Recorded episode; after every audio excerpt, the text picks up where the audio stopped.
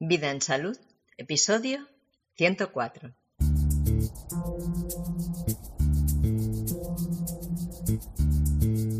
Virus, contagio y PCR.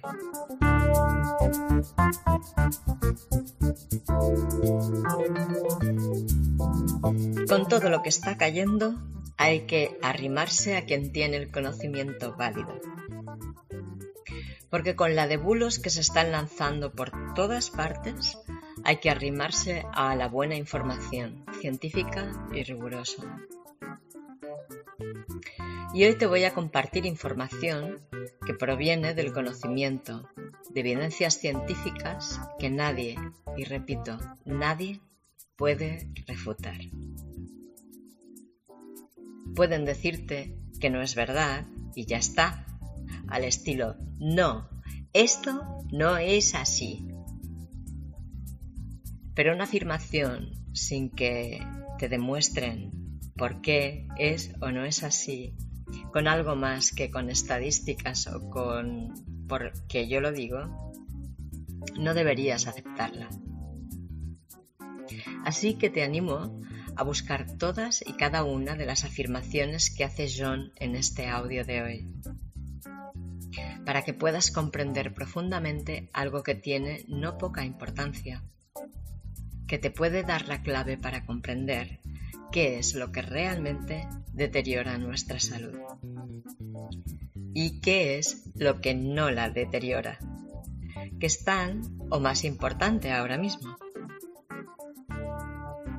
Así que desenrolla las orejas, como nos enseñó Ana Pau en el episodio 11 de este mismo podcast, y pon la atención porque lo que vas a escuchar hoy es clave.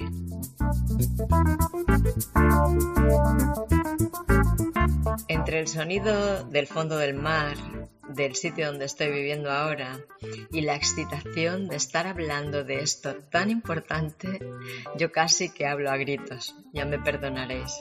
Intentaré arreglar todo lo que pueda el audio. Espero que sea agradable de escuchar.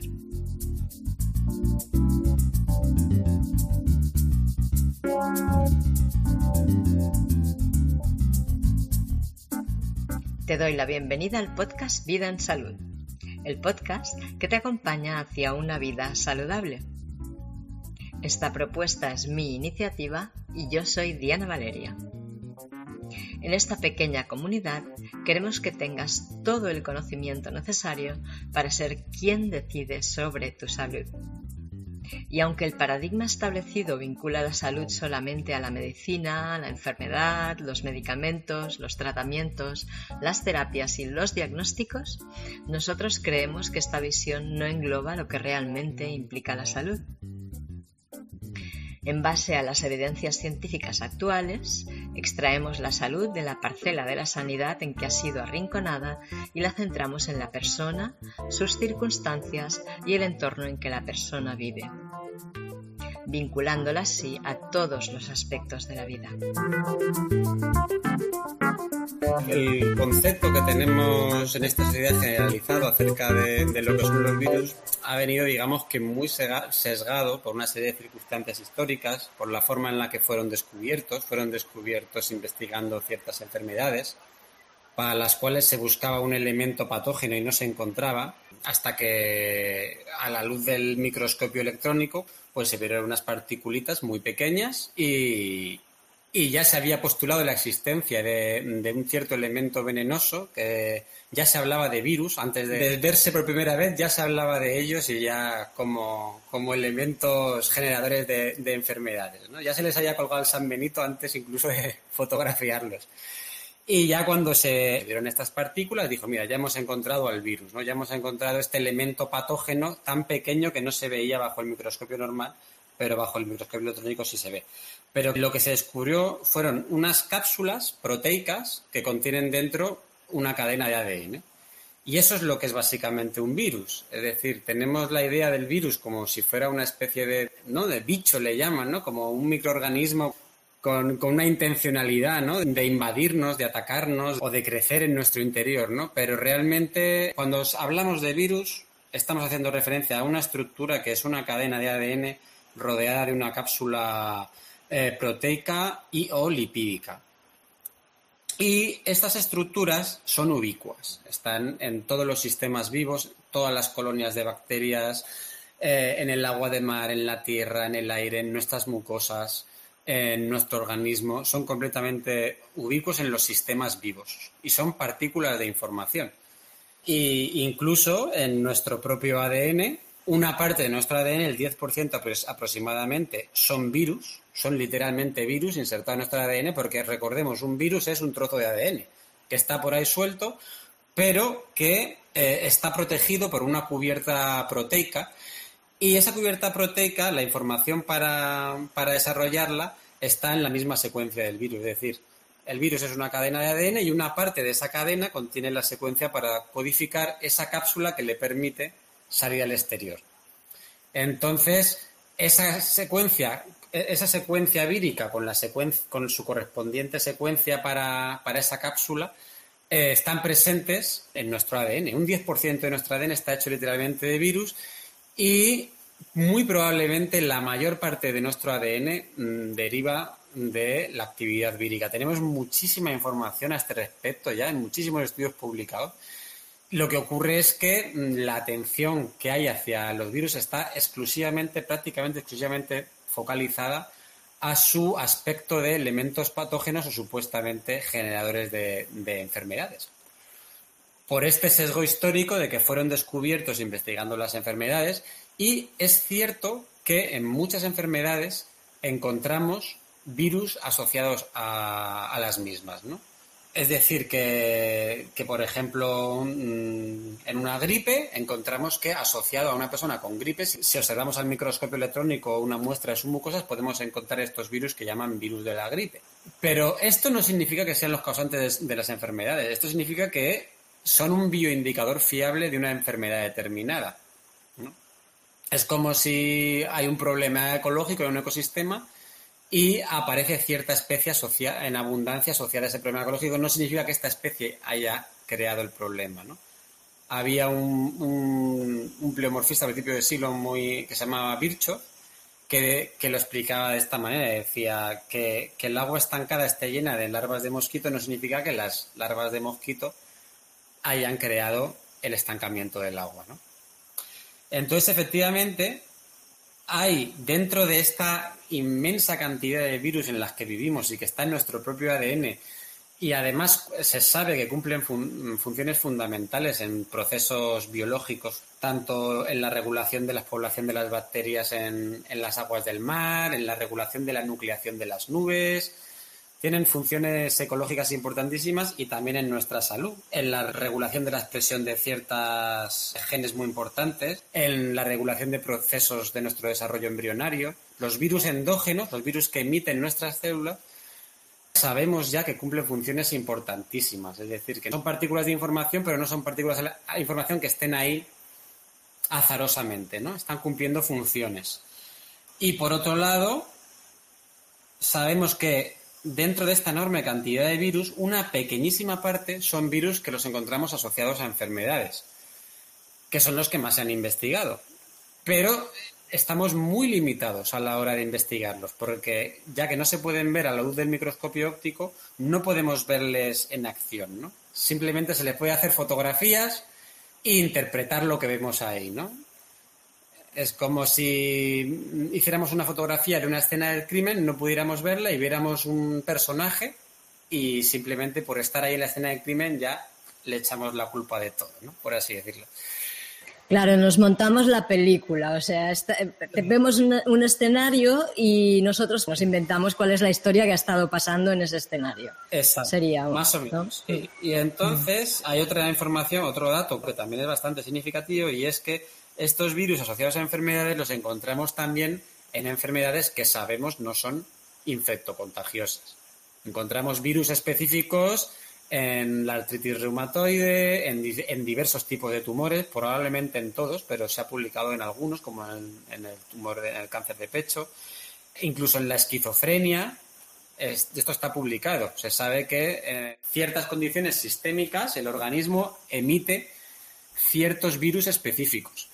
Y muy especialmente en el, en el tejido embrionario, en los, en los procesos de desarrollo embrionario, hay una gran expresión de elementos retrovirales. Retrovirus es, es lo mismo que un virus, pero en vez de ADN es ARN. Es un fragmento de ARN que tiene el gen de la transcriptasa inversa para volver a pasar a ser ADN. Entonces. serían como espejos de virus, son como réplicas del, ADN, ¿no? El ARN. Creo que lo entendías, lo estudié. Pero igual lo entendí mal. Claro, el ARN sería una molécula con información biológica. El ARN es una secuencia de un tipo de nucleótidos que mm, igual que el ADN. Lo que ocurre es que el ARN es mucho más, normalmente es mucho más plástico, mucho más móvil y normalmente cuando se, dice que se expresa un gen, lo que se hace es que un fragmento de, de una cadena de ADN se transcribe a ARN y ese ARN es el que viaja a, donde están los ribosomas que son los que transcriben esa información y la transforman en proteínas. Vale. es lo que yo entendía como si fuera un, espejo, como si fuera una impresión del ADN, ¿no? Sí, sí, exacto. Sí, gracias. Vale, ya te, ya, ya te has perdido, te interrumpí y te perdiste. No, bueno, lo que estaba diciendo es eso, que a la luz de los datos que tenemos hoy acerca de los virus, pues deberíamos ser conscientes de que nuestro conocimiento de los virus es muy superficial que sabemos que son un elemento fundamental de la información biológica, que la información biológica es mucho más compleja de lo que nos creíamos y es un sistema abierto además, eh, que en, el cual las colonias de microorganismos e incluso en los organismos pluricelulares hay una comunicación en nuestros sistemas genéticos y, y los virus juegan un rol fundamental ¿no? en, esa, en esa matriz de información biológica, de la cual apenas hemos rascado la puntita del iceberg, ¿no? se pensaba que conocíamos los fundamentos de la información biológica cuando se descubrió la forma en la que el ADN se traduce a proteínas, pero en la práctica eh, la información que nos ha dado el proyecto Genoma Humano, por ejemplo, ahora mismo está clarísimo que eso es solo una parte ínfima de lo que es el sistema de información biológica y la gran prueba de ello es que esto que se llamó ingeniería genética no llegó realmente a tener unos resultados de que no se llegaron a, poder diseñar organismos. Porque un organismo es mucho más que una secuencia de genes codificantes. Los genes codificantes, de hecho, compartimos la mayoría con la mayoría de los mamíferos. Y si somos humanos no es porque tengamos genes diferentes, sino por cómo se regula toda esa información mm, genética en el, durante el desarrollo embrionario. Y eso es una cosa que tiene unos niveles de complejidad a los que todavía la ciencia no llega. Y entonces, dentro de esa ignorancia que tenemos, sabemos que hay unos elementos de información genética muy pequeñitos que están sueltos por el medio y que toda nuestra atención está puesta en ellos como, como supuestos elementos patógenos, pero realmente no sabemos casi nada de ellos y realmente los virus no cumplen los postulados de Koch. No se ha llegado a probar que un virus sea un causante de ninguna enfermedad, realmente. Esto que digo puede ser parecer muy chocante, pero, pero es así. Es la verdad, o sea, incluso podrían llegar a ser protecciones que nuestro cuerpo genera en un momento dado también. Exacto. Bueno, se sabe que en, las mucosas, nuestras mucosas están llenas de virus que, cumplen un rol fundamental en la regulación de nuestras poblaciones bacterianas. Claro, tenemos entre, dicen, eh, eh, la, la, última estimación que he oído es entre 5 y 25 veces más virus activos que bacterias en nuestro organismo. Y a su vez tenemos 10 veces más bacterias que células nuestras propias. Estamos hablando solamente de virus activo, no estamos hablando de toda la, carga viral que tenemos en nuestro propio ADN, por ejemplo. Que en teoría se expresaría cuando hiciera falta. Son como reductos, ¿no? Son como los soldaditos que están ahí a la retaguardia, digamos. Claro, exactamente. Y luego la palabra exosoma, que ahora está ya. Mm, parece que cada vez más gente habla de los exosomas que yo creo que es buena señal, es simplemente la estructura de un exosoma es básicamente la misma que es un virus, realmente. No, no hay diferencia entre exosoma y virus. Lo que ocurre es que virus ahora mismo se utiliza de forma genérica para hablar de cualquier trocito de ADN envuelto en una cápsula, mientras que la palabra exosoma hace mención explícitamente a que esa cápsula ha sido fabricada y emitida por la célula. Y a la luz de, bueno, a juicio de, muchos investigadores, eh, es muy probable que la mayoría de los virus, si no todos, la mayoría de los virus naturales asociados a enfermedades tengan este origen, sean en realidad exosomas, sean virus endógenos. Y esto incluye a los coronavirus. Lo que ocurre que también tenemos otro tipo de virus que no tienen un origen natural, los virus híbridos, que parece que tienen su origen muy probablemente en la manipulación en laboratorio, en el, sobre todo en la investigación vacunológica, y aquí por no entrar en los llamados estudios de ganancia de función, que también existen, estudios que se hacen para, para intentar que un virus sea más virulento y más, más letal. Existen estos estudios. Que se adapte mejor al humano también, a las células humanas, ¿no? Eso es la ganancia de función. Esos son los estudios de ganancia de función. Pero independientemente ya de, los estudios de ganancia de función, la misma industria eh, vacunogénica lo que hace, lo que se dedica es a cultivar virus en células, en cultivos de células de laboratorio y para eso normalmente utiliza células de tejido embrionario porque son las que se replican más rápido y las que pueden replicar el virus eh, a más velocidad. Hay que tener en cuenta que el virus es una partícula inerte. Realmente son las células las que hacen y deshacen. La célula es la que interpreta la información del virus, la que decide si replicarla o no. Entonces, este, el virus por sí mismo no tiene ninguna, ningún comportamiento de los que podemos entender como asociados a un ser vivo. Un virus no tiene una, una autorregulación interna, un metabolismo, un, un movimiento propio, una capacidad de percibir el entorno y responder. Eso es una propiedad de las células y de los seres vivos, ¿no? Entonces, cuando hablamos de que un virus hace, un virus no hace nada, es la célula la que replica. Coge la información del virus y, la aplica en, su, en el organismo al que pertenece, por lo que sea. Exacto, exacto. O sea, a mí me podrían meter un virus en una vacuna y si mis células lo único que hacen es expulsarlo, eh, a mí no me hace nada ese virus. Pero habrá personas que, por lo que sea, lo usarán, igual pues pillan una enfermedad bastante grave. Podría ser. Hombre, sí, la verdad es que estudios y demandas no faltan de, estragos tremendos que se han casado con, la vacunación, ¿no? Eh, entonces, el, tema este del contagio. Es que no acabo de, poder encajar el contagio dentro de todo esto. Claro, normal. ¿Sabes? no, lo, no lo encajo. No lo encajo. Porque yo he visto que hay contagios. Sí, efectivamente. He visto que sí, que realmente la gente se contagia. Y a un nivel entiendo esto que estábamos hablando antes, que tus células cogen la información que necesitan replicar para algo que necesitan orgánicamente o incluso experiencialmente, porque la vida es vida en todas sus dimensiones, ¿no? Y puede ser que necesites pasar por un proceso que te lleve a una comprensión y tu, toda tu, biología busque ese, ese proceso también, ¿no? Que es lo, como yo lo entiendo. O sea, que, que pueda haber, este, no sé, pues tantas gripes y así. Mm. ¿Cómo lo, lo explicarías tú? bueno, pues creo que en general, como he dicho antes, creo que todavía la ciencia es bastante ignorante acerca de la sutileza de los procesos de, de, los sistemas biológicos y, y de la vida, ¿no? Entonces, aquí hay muchas cosas que podríamos decir y quizás nos podríamos centrar en la enfermedad infecciosa más común que conocemos todos, que es la gripe, ¿no? Realmente no se sabe exactamente, no, se, no hay una comprobación científica de cómo sucede el fenómeno del contagio.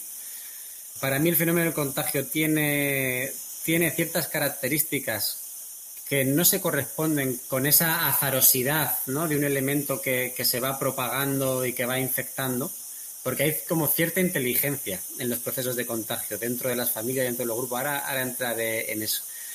Desde mi punto de vista, yo creo que es muy probable que el contagio tenga que ver con lo que mm, muchos investigadores llaman el biocampo, es decir, con la información, el campo de información no material que está presente en, en cualquier sistema orgánico, tanto en los ecosistemas como en los organismos Somos algo más que moléculas orgánicas, somos seres electromagnéticos también, tenemos un campo electromagnético y ahí sí que estamos en pañales a la hora de entender todo esto. Aquí el, nombre que recomiendo es Ana María Oliva, para, sobre este tema, si te interesa. Tenemos pactado con Ana María también, ¿eh? Hablar. Ah, muy bien, muy bien. Bueno, a, nivel internacional hay un biólogo muy importante, Rupert Sheldrake, que es el que habla de los campos morfogenéticos. Y todo esto suena así como muy, no sé, para un tipo de ciencia en el que hemos sido, digamos, educados, que es un, que tiene un paradigma tan materialista de las cosas, pues esto suena como, no sé, ¿no? ¿Cómo decirlo? Como puede sonar un poco excéntrico o no sé cómo puede sonar. Ah, vete a saber qué. Pero realmente, y a la luz de la información que tenemos hoy en día, tiene todo el sentido del mundo que los sistemas biológicos tienen, se mueven dentro de un campo de información en el que se transmite información mm, de una forma más, mucho más inmediata. también hay un médico, Patrick Quanten, que explica que la comunicación interna del cuerpo es mucho más inmediata, mucho más rápida eh, que, si la tuviéramos que explicar porque tiene que llegar la hormona de este tejido a este otro. Hay una comunicación mucho más inmediata que tiene que ver con este biocampo. Entonces yo creo que el fenómeno de contagio creo que va a ir bastante por ahí por esta, por, porque nos transmitimos información de una forma no material, los seres vivos entre nosotros. Entonces, este, con respecto a la gripe, es interesante ver que la gripe se la considera una enfermedad, pero si la analizamos, si la vemos de, de cerca, vemos la clínica de la gripe, vemos que es un proceso de depuración del organismo, en el cual todos los síntomas están orquestados por el propio organismo para canalizar toda su actividad a procesos adaptativos y a procesos de limpieza interna. No, es el organismo el que vasoconstruye los, los capilares cerebrales para que te llegue menos oxígeno al cerebro y, y gastes menos energía en pensar. Lo mismo en los músculos y se dedica a, a a sacar afuera moco. Un montón de moco a través de la piel, a través de la sudoración, es decir, se dedica a una actividad de limpieza interna. ¿no? Parece que el cuerpo se está adaptando a algo y además tiene un carácter estacional. Sabemos que se da sobre todo durante la estación fría, que es algo que desde el paradigma del patógeno no tiene explicación. Se hablaba ahora del coronavirus, que si le afecta el calor, que si en verano, no, vamos a ver, al virus ¿cómo le va a afectar el calor? Si supuestamente es un virus que vive en tus mucosas que están a 37 grados centígrados, ¿cómo le va a afectar el calor? Ni el calor ni el frío. Ni siquiera es un ser vivo, ¿no? Es, es, un, es una molécula cristalizada. Eh, no, lo que ocurre es que eh, la gripe se llama influenza porque desde antiguo se sabe que hay una influencia en el ambiente, una influencia climática que propicia este, este estado biológico. Hay, un investigador muy interesante que se llama Hope, Hope Simpson, que sacó un libro en el año 70, que fue el primero que dijo que la gripe tenía más que ver con una, con una falta de vitamina D. Por eso se relaciona con el tema de mm, las temporadas invernales. Pero yo creo que la ciencia actual no alcanza, yo insisto, a entender esa sutileza de los procesos de autorregulación del cuerpo por ejemplo, en la medicina china sí que se habla de una forma mucho más sutil, no sí que se habla cómo el cuerpo autorregula su temperatura interna, que es algo complejísimo. ¿Cómo, ¿Cómo, es que el cuerpo se mantiene a una temperatura tan constante? En la carrera no nos han hablado de ningún mecanismo fisiológico que realmente explique eso, que el cuerpo tenga una autorregulación tan exacta de su temperatura, ¿no? Pues los chinos hablan mucho de eso, ¿no? Y cuando hay un cambio gordo de temperatura, parece ser que el cuerpo necesita hacer ciertas adaptaciones internas y puede ser que esas adaptaciones internas sean tan grandes como para que necesites estar en la camita un par de días, ¿no? Entonces, realmente la gripe es un proceso biológicamente que tiene todo el sentido y tiene toda una coherencia, ¿no? Tiene mucho más sentido entenderla así que como que estás luchando contra un bichito que te está atacando. Y luego también en el contagio he observado que sucede dentro de una coherencia, ¿no? Por ejemplo, eh, no sé si lo, has vivido tú, pero yo lo he visto muchas veces en familias que de repente se ponen malo todo el mundo a la vez menos uno y siempre hay uno que está bien como para cuidar a los otros. O esto de que llevas trabajando todo, te estás estresadísimo y el día que te dan las vacaciones o cuando tienes el fin de semana, el cuerpo dice, ahora, ¿no? Como que hasta ahora no te permitías mm, ponerte malo porque estabas en una habitación de responsabilidad y entonces el cuerpo no da la orden y en el momento de que, de que ya no tienes responsabilidades y te puedes permitir estar días en la cama, el cuerpo, hay una inteligencia, ¿no? No, no parece que el contagio sea una cosa así tampoco azarosa, ¿no?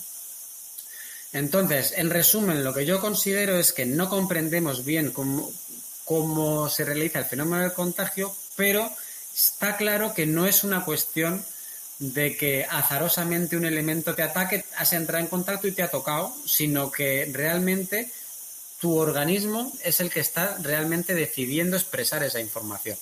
No es ese fenómeno de que te pego la peste, sino que a lo mejor yo traigo una información, a lo mejor simplemente estamos compartiendo una información común porque estamos viviendo una situación común. Y él, digamos, el receptor, el contagiado, es realmente está poniendo de su parte por, por contagiarse de esa información, ¿no? Eso es lo que, lo que yo creo que si atendemos un poco, podemos observar que el fenómeno del contagio responde más a ese tipo de, de, dinámica. Y respondiendo a tu pregunta de cómo ocurre físicamente el contagio, no lo sé. ¿Pueden los virus, los virus formar parte de ese contagio? Quizá en algunos casos, en el caso de la gripe puede ser. Pero insisto, aunque, aunque formaran parte de, ese contagio, el virus no sería el responsable de nada, sería tu cuerpo el que estaría y las células de tu organismo las que estarían interpretando la información y estarían diciendo, ah, pues mira, sí, tenemos aquí que mm, hacer una serie de cambios y necesitamos tres días de cama, ¿no?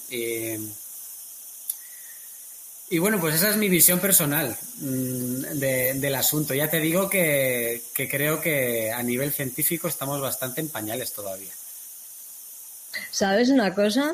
Yo hace por lo menos 20 años que no cojo una gripe. Toma ya. Mm entro en procesos de regulación metabólica, de limpieza, pero además dirigidos, porque yo sé cuándo quiero depurar y ya me pongo, ya me programo y lo hago, ¿sí? Pero yo coger una gripe no. Si lo haces tú conscientemente, ya no lo tiene que hacer el cuerpo inconscientemente. Claro. Así no, no, cuando me encuentro con el agente que sea que está expresando esa gripe, yo ya no la necesito. Claro. sí. Sí, del tema, digamos, vibracional, del tema de, la implicación de mm. los biocampos en el fenómeno del contagio, creo que hay poquita cosa, me temo. Está, bueno, está la obra de Fristenberg, ¿no? Que asocia la, que también relaciona mm, los cambios en, eh, de tipo electromagnético en el ambiente, ¿no? Con las grandes epidemias de gripe. Está el trabajo. Yo te recomiendo que le preguntes de esto a Ana María Oliva, que sabe mucho más que yo, en realidad, ¿no? Pero sí, es, es un tema realmente que deberíamos investigarlo. Sí, te, quedamos con Ana María que después de las vacaciones hablábamos y veíamos de hacer algo también, de compartir algo de información sobre esto. Porque hay que terminar de, de crear el mapa, ¿no? De que más o menos podamos entender qué es lo que es y qué es lo que pasa y qué es lo que puede pasar y no quedarnos con la versión única que nos explican, que además no se acaba de sostener por ningún sitio, ¿no? Claro. Claro. También otro aspecto de, la historia que yo creo que puede ser interesante es recopilar información acerca de los coronavirus, porque yo creo que contamos con información suficiente para suponer que con casi total probabilidad los coronavirus son virus endógenos que se expresan en el tejido embrionario de todos los mamíferos. Es decir, que son parte de. Mm, son, como dicen, exosomas. ¿no? Porque exosoma hemos dicho que, era una expresión interna de la célula, dijiste, ¿no? Claro, exosoma es un virus que ha sido fabricado y emitido por una célula. Entonces la llaman exosoma. Y esto incluso en los laboratorios que cultivan virus lo llaman exosoma cuando se trata de un virus endógeno también. Sí, bueno, no he trabajado en ningún laboratorio, pero sí es un término totalmente aceptado eh, científicamente. Y se sabe, porque eso es indiscutible, que, las células emiten virus, que eh, los virus endógenos existen y, los emiten las células, eh, eso es una cosa indiscutible, eso nadie te lo puede, te lo puede discutir. Y también se sabe que las células de tejido embrionario tienen una expresión retroviral muy intensa y por lo tanto considero que todos estos virus híbridos, el SARS-CoV-1, el SARS-CoV-2, el H1N1, el H1N5, todos los, el, H, el VIH, todos estos virus que se les echa la culpa de, de pandemias y de enfermedades tan graves y que se vienen poniendo de moda en los últimos años, son todo virus híbridos. Y, la explicación más probable de su origen es porque se han, se han cultivado de forma antinatural virus humanos en, en células de, de, tejido embrionario de otros animales. Eso también me parece mm, casi de 2 más 2, ¿no? De 2 más 2 es 4.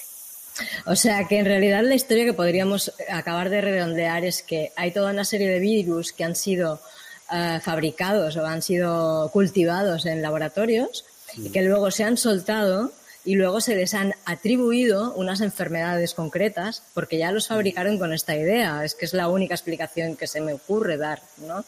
Hombre, desde luego, los estudios que hay publicados dan como mínimo como para sospechar. Y ahora he nombrado el tema de las PCR. ¿Tú conoces cómo funcionan? Porque me está llegando información. ¿Tú conoces cómo, cómo es el mecanismo de la PCR? Bueno, no sé, si quieres te puedo hablar un poquito de, de lo que es la PCR en sí misma, ¿no?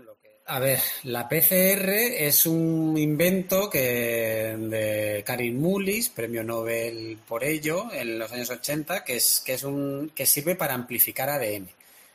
Eh, ¿Qué ocurre? Que esto fue, fue, un, fue un invento increíble, realmente es un avance científico impresionante, pero cuanto menor sea el input, inicial que das de un determinado ADN, las probabilidades de error aumentan exponencialmente. Esto es un primer problema que tienen las PCR. Por eso Karimule decía que no servían para detectar, no servían para diagnosticar eh, infección por un virus. Servían para, una vez que tienes un, tipo de ADN que sabes que está ahí, por ejemplo, en criminología se usan porque en cualquier muestra de, sangre o de saliva eh, tenemos ADN humano en grandes cantidades y entonces se amplifica unas regiones concretas del ADN humano que son multivariables, que son como nuestra huella digital genética y permite reconocer de qué persona concreta procede esa muestra, ¿no? Pero estamos hablando de un material genético que ya sabes que está ahí en abundancia. Pero si el input inicial es muy pequeñito, pues, pues, pues claro, la, em, Tú fíjate que la PCR es, es, como si fuera una enzima que cada vez, que cada vez va duplicando una información genética. Si tú tienes originalmente 20 copias de ADN, en la primera vuelta te lo convierte en 40, en el siguiente en 80, te lo va amplificando. Y un pequeñito error al principio luego también se magnifica, ¿no? Entonces, normalmente la PCR se, se, hace, se repite una serie de ciclos hasta que se llega a una cantidad de que se ha amplificado ya a millones de copias. Entonces, el ADN amplificado suele llevar un marcador fluorescente que a partir de una determinada densidad ya se empieza a ver cuando tú emites un sobre la muestra un que, que, se, que se queda, se solidifica, se solidifica en forma de gel y cuando tú emites ahí una determinada luz con una determinada longitud de onda, esa fluorescencia, eh, digamos que se, hace visible, pero para eso tiene que haber una cantidad mínima. Entonces, este, ¿por qué explico todo esto? Porque cuanto más ciclos, cuanto menos sea la cantidad inicial de ADN, más ciclos son necesarios. De forma que eh, la, probabilidad de error aumenta exponencialmente. Entonces, en cualquier laboratorio te dicen, bueno, a partir de tantos ciclos ya la prueba no es fiable. Si por ejemplo, se sabe que 45 ciclos ya no es en absoluto fiable. Si tú has tenido que repetir 45 veces el ciclo de la PCR, es que inicialmente no había casi nada de ADN y las probabilidades de error son mucho mayores que las de acertar, ¿no? Entonces, eh, ¿qué pasa? Que cada laboratorio pone un número de ciclos diferente, porque no hay, un, no hay una prueba científica que haya servido para cotejar realmente cuál es el límite de ciclos a partir del cual deja de ser fiable. Es lo que llaman el estándar de oro. No existe. No se ha cotejado científicamente cuántos ciclos, a partir de cuántos ciclos deja de, ser fiable. Si lo ponemos en 45, todos daríamos positivo en la PCR. Y si lo ponemos en 30, todos daríamos negativo. Entonces ahí se está partiendo de una decisión arbitraria para, y esto pasó también con el test del VIH, que en diferentes países ese baremo de ciclos cambiaba, entonces tú podías dar mm, positivo en Australia y negativo en Estados Unidos si te hacías el test ELISA, que era un, un RT-PCR igual que este. Entonces ese es el, problema intrínseco que tiene la PCR para un diagnóstico de infección viral y el, y el Mullis, que fue el que la, crea, que, la creó, no se cansó de repetir hasta, sociedad, hasta la saciedad, hasta su muerte, de que esta aplicación era completamente falaz de, su invento. Eso para empezar. Luego, además, sabemos que los cebadores que se utilizan para detectar el, el ARN del supuesto SARS-CoV-2 no son específicos, con lo cual es muy fácil que si detecta algo, si realmente está detectando algo, esté detectando un coronavirus cualquiera. Los coronavirus son una familia que, como ya he explicado, la encuentras en todos los mamíferos y que especialmente en procesos de catarro, de tos, de, en cualquier tipo de acatarramiento o de afección de la garganta, es muy normal encontrar coronavirus. De hecho, hubo un médico, bueno, eh, hay un médico alemán, no recuerdo el nombre, pero te lo puedo pasar luego si te interesa, que se dedicó, este no ha sido, no ha tenido mucha, no ha tenido mucho bombo, no se le ha hablado mucho de él en los medios. Este se dedicó durante una temporada a hacer test de la gripe A en vez del corona durante la pandemia. En vez de hacer el test del coronavirus, hacía el de la gripe A. Y la gente daba positivo. Y entonces le decía, ah, no te preocupes, tienes gripe A. Entonces la gente se iba mucho más tranquila que pensando que tuviera coronavirus. Con lo cual, las evidencias que tenemos de que esto no es específico, si detecta algo, no está detectando específicamente un coronavirus concreto que se ha propagado a toda velocidad desde Wuhan, que es una historia que cada vez es menos sostenible y de hecho ya la propia OMS está empezando a decir, bueno, quizás la historia no ha sido así, quizás el SARS-CoV-2 ya estaba desde antes, ¿no? En fin, el tema de la PCR es que no, no, y además no hace falta investigar mucho. ¿eh? Por, eso incluso el, decano del Colegio de Biólogos de Euskadi se ha atrevido a decirlo, porque es que realmente lo de las PCR clama al cielo. Yo creo que toda, toda esta puesta en escena es, es muy evidente que, que tiene, bueno, tiene grandes fallos y, y bueno, sí. ya veremos cómo acaba esto, pero realmente es un bulo, pero un bulo. Un bulo de los gordos, de los gordos. Y lo están usando para vulnerar los derechos cada vez más. Eso está clarísimo. O sea, y quien no quiera verlo, pues que no quiera verlo no sé qué se puede Y la fundamentación científica de todo esto no aparece por ningún lado. La única fundamentación es la, que ya dijo Goebbels, ¿no? En su época. Tú repites un mensaje un número suficientemente de veces en los medios y se convierte en, eh, verdad absoluta, porque lo único que hacen es repetir y repetir y repetir el tema de los contagios. Y, ¿Pero en qué está fundamentado eso? Es puro humo, ¿no? El tema de... Pues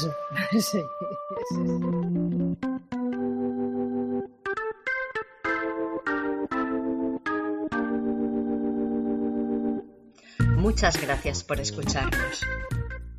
Gracias por participar, por tus comentarios, likes, recomendaciones, tus reseñas de 5 estrellas, tus valoraciones positivas.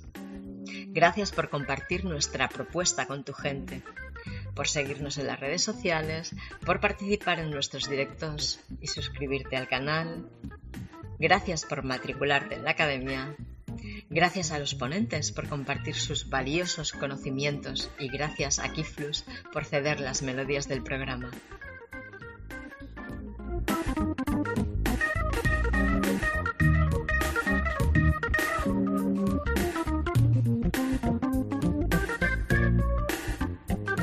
Gracias a todos por estar ayudando en el alumbramiento de vida en salud.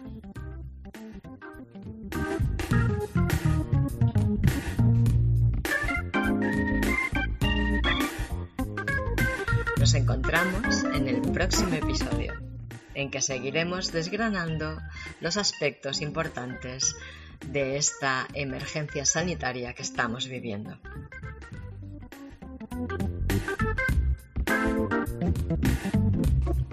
Que tengas muy buenos días y excelentes noches. Hasta la próxima.